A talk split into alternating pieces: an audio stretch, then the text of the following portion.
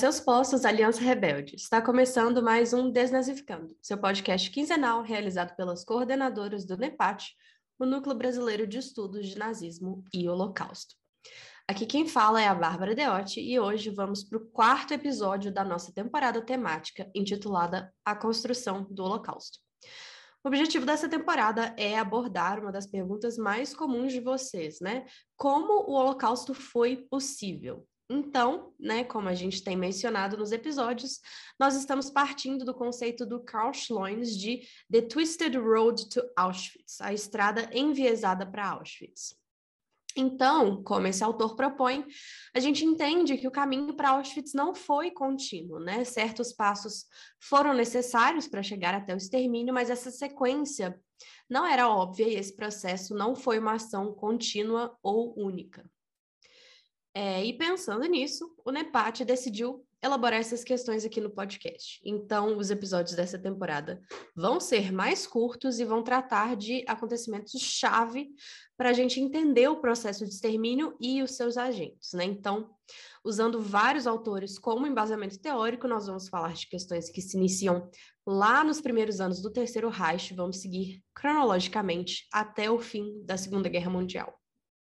E no episódio de hoje nós vamos falar sobre a Agência Central para Emigração Judaica, uma instância burocrática que foi criada por ninguém mais, ninguém menos do que Adolf Eichmann. Sim, ele. E as políticas nazistas de incentivo à imigração dos judeus para fora do território do Reich.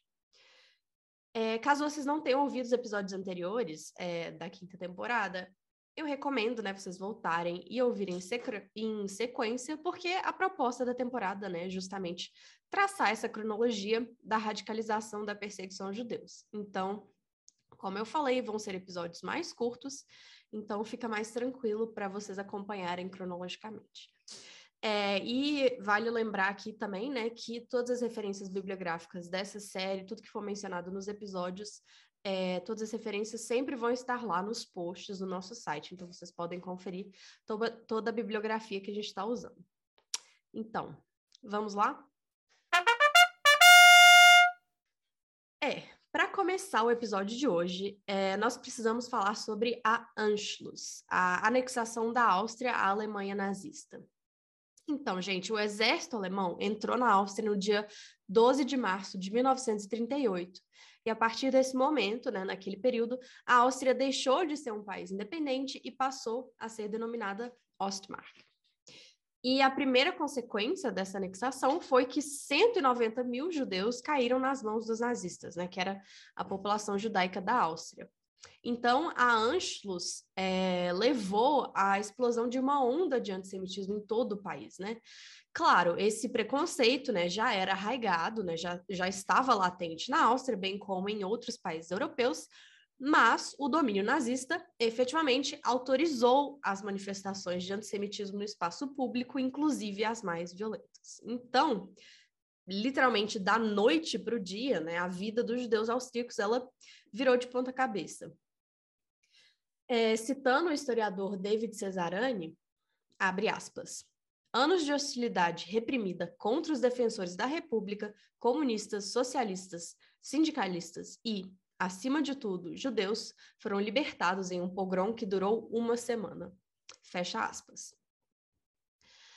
Além disso, né, todas as medidas antijudaicas que já estavam em vigor na Alemanha foram imediatamente aplicadas na Áustria. Né? A gente falou dessas medidas nos episódios anteriores, é, mas para entender a situação da Áustria, né, é importante é, entender que, ao contrário da Alemanha, né, onde é, os judeus é, vivenciaram a, privação rela relativamente lenta, mas né, gradual, gradativa de seus direitos e liberdades, na Áustria esse processo aconteceu em um espaço muito curto de tempo, né? Então foi muito rápido e todas essas medidas opressoras caíram na cabeça dos judeus austríacos de uma só vez.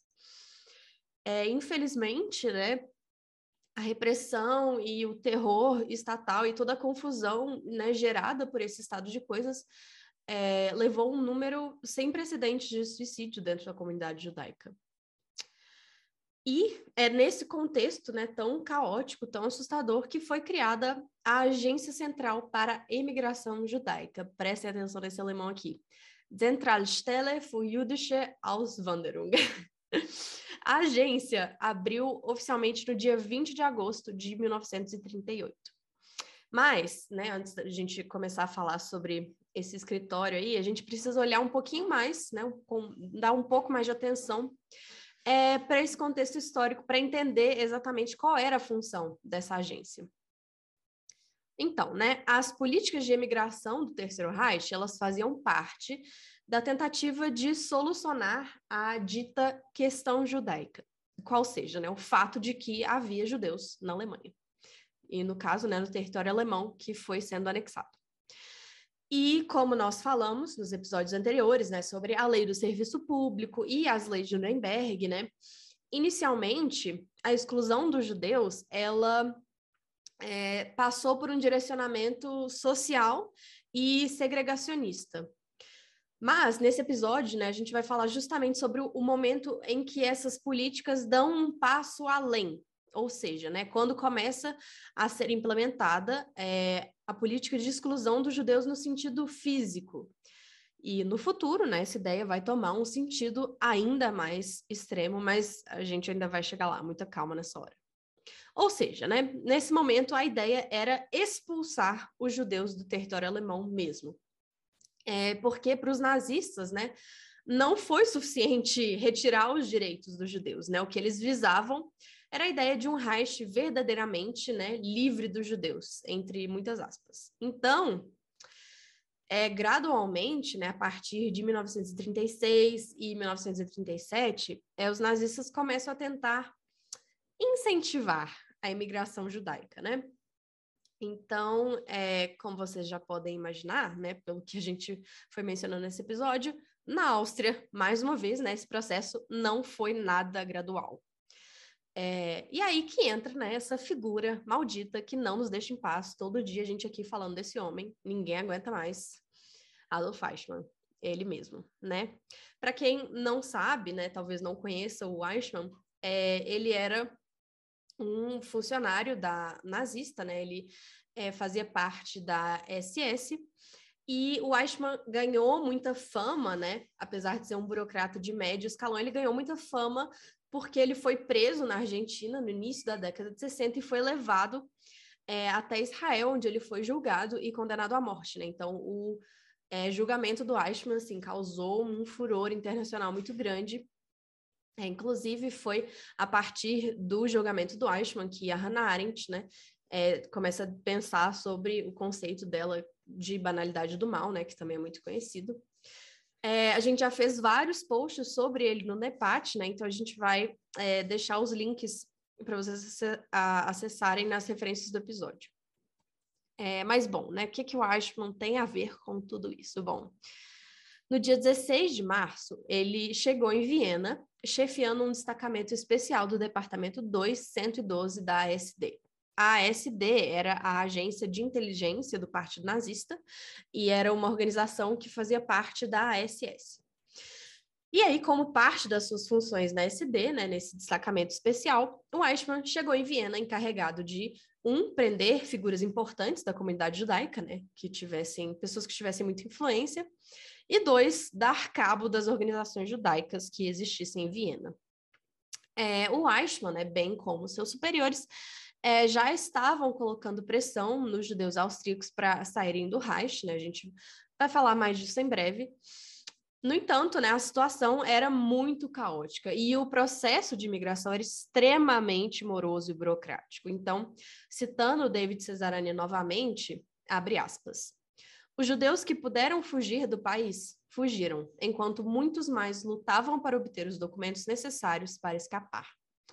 Muitas vezes, eles encontravam seu caminho obstruído por atrasos burocráticos e falta de dinheiro, mas não havia ninguém no leme da comunidade judaica para oferecer qualquer orientação ou interceder por eles. De fato, não havia uma comunidade judaica organizada. Fecha aspas. Então, né, tendo em vista essa situação, é, algumas das lideranças judaicas é, conceberam a ideia de é, organizar esse processo de migração né, em um escritório que centralizasse todas essas funções. E aí eles entraram em contato com o Eichmann é, já que parte né, da função dele nesse departamento em Viena era justamente né, é, controlar né, a comunidade judaica ali em Viena, então eles entraram em contato com ele e ele, digamos, viu o potencial dessa ideia, né? É, nas palavras muito eloquentes né, do Cesarani, ele descreve essa situação assim: as aspirações institucionais do nazista e o desespero judaico coincidiram. E aí, né, como eu falei, é, a agência é inaugurada oficialmente no dia 20 de agosto de 1938. Então, o que, que o Eichmann fez? Né? Ele soltou vários das figuras né, importantes da comunidade judaica que ele mesmo havia mandado prender e reativou algumas das organizações judaicas que pudessem servir aos interesses da SS, né, de acelerar a imigração dos judeus, por exemplo, algumas organizações sionistas. E aí, né, utilizando esses recursos, é, eles criaram, quer dizer, o Eichmann né, criou a Agência Central para a Imigração Judaica. E essa agência, ela funcionava com base em um modelo de linha de montagem. Então, as pessoas eram progressivamente passadas de sala em sala e né, a ideia era que elas saíssem do escritório com tudo finalizado, né, tudo pronto para sair do país. É, além disso, a grande inovação do Eichmann foi a criação de um mecanismo de financiamento. Então, é, a agência central ela minimizava os gastos do Estado alemão, por quê? Porque ela utilizava o dinheiro dos judeus mais abastados para pagar pela imigração dos judeus mais pobres. Né? Isso era extremamente interessante para os nazistas que queriam se ver livres da ralé judaica, entre muitas aspas. É, e essa política né, relativa à imigração, ela estava intimamente conectada a outras medidas do regime, especialmente, né, acima de tudo nesse caso, a expropriação da propriedade dos judeus, né, que também é, ficou muito conhecido como processo de arianização, entre aspas, dos bens, dos negócios e das propriedades judaicas. Então, mais uma vez, vocês já estão cansados de me ouvir falar isso, na Áustria, esse também foi um processo que aconteceu absurdamente rápido, né? O escritório de, de transferência de propriedade, que era a agência responsável por isso, chefiado pelo Walter Haufesberger, completou essa arianização da economia austríaca em um ano e meio. É, de acordo com alguns dados que são apresentados pelo historiador Saul Friedlander, em questão de meses, meses, os funcionários do escritório já haviam tomado 26% das indústrias, 83% das manufaturas e 50% dos pequenos negócios de propriedade judaica.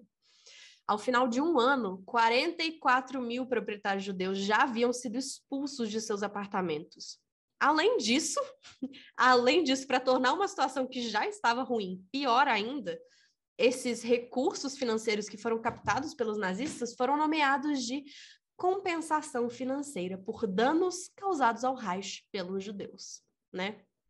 Um absurdo.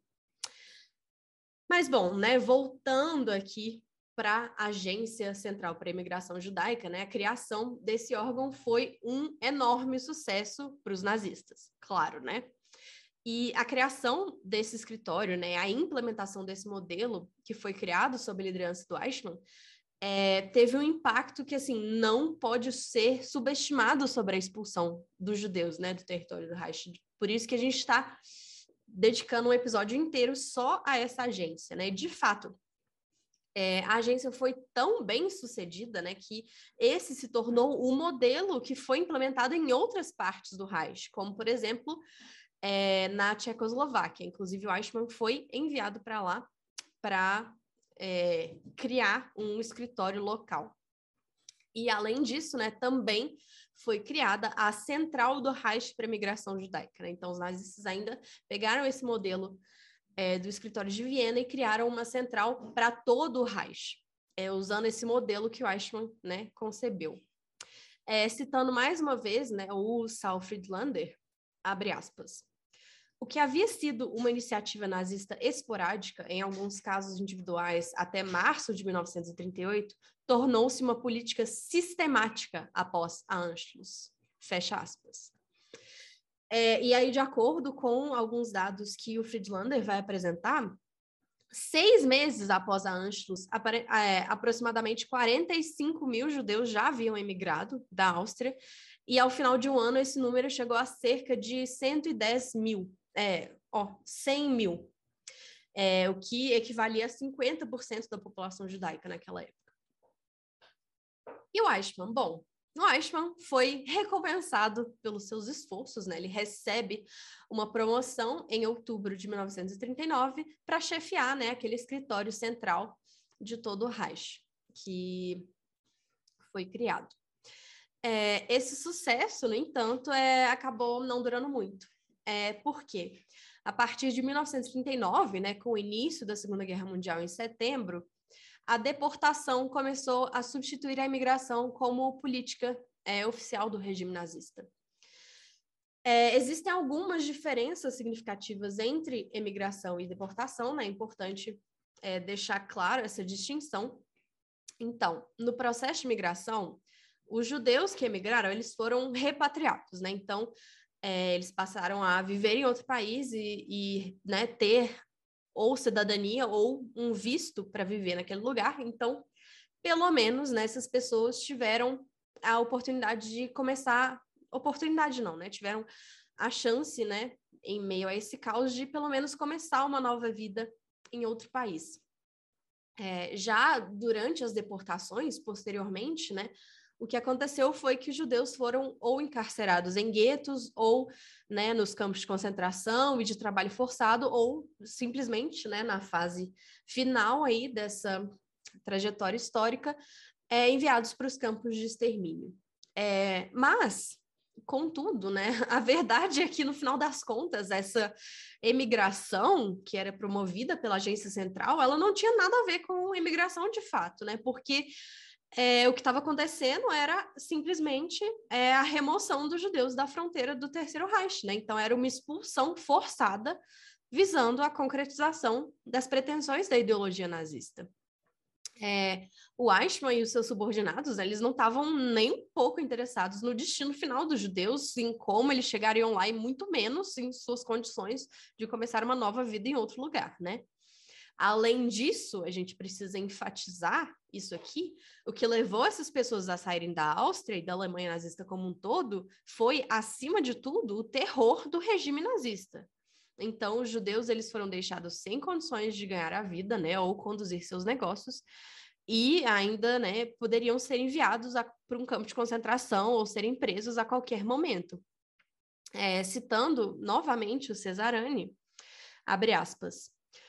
Foi um golpe flagrante, mas Eichmann deixou claro que a alternativa à imigração era um campo de concentração. O sistema só fazia sentido contra um pano de fundo de discriminação e terror contínuos. Fecha aspas. Então a mensagem era muito clara. O único futuro para os judeus era longe, bem longe da Alemanha nazista.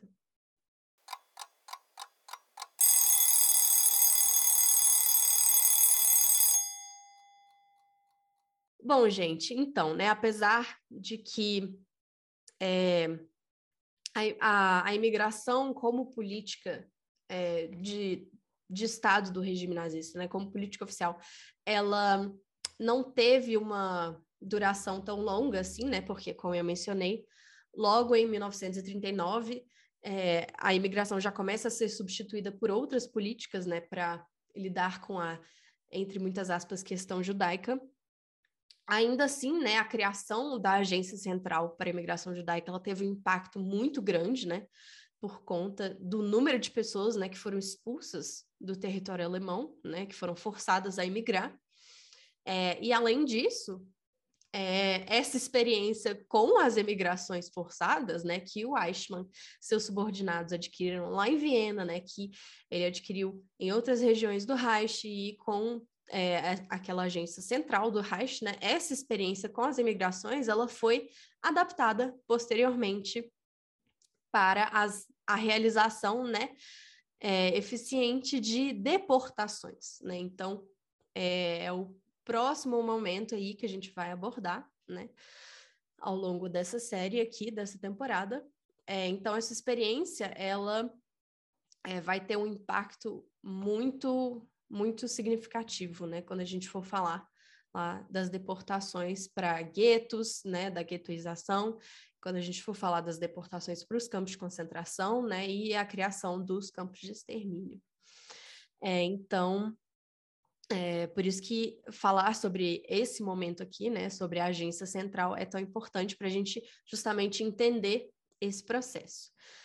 É, e é isso, né, o episódio de hoje é, vai se encerrar por aqui mesmo, mas, né, fiquem atentos, porque é, daqui a 15 dias sai o próximo episódio em que a gente vai falar sobre um pogrom muito importante, né, que foi muito marcante, né, ao longo dessa história do Terceiro Reich, que foi a Noite dos Cristais, é, em 1938 também, mas um pouquinho depois da criação da Agência Central. Mas, né, no mesmo contexto, então, é muito bom ouvir esses dois episódios para vocês entenderem melhor esse momento histórico e toda essa é, série que a gente está tentando construir aqui né, narrativa.